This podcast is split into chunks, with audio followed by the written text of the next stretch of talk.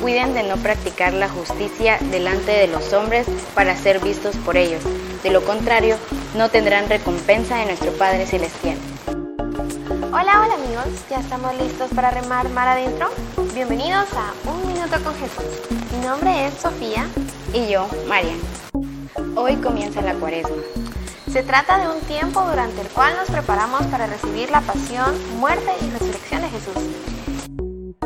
Estos acontecimientos son los más importantes de la historia de la humanidad y de tu historia personal.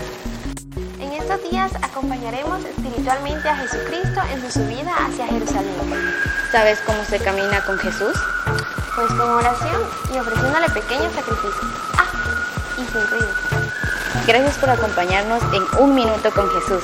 Nos vemos este domingo en la misa. No faltes. Recuerda, Jesús te está esperando.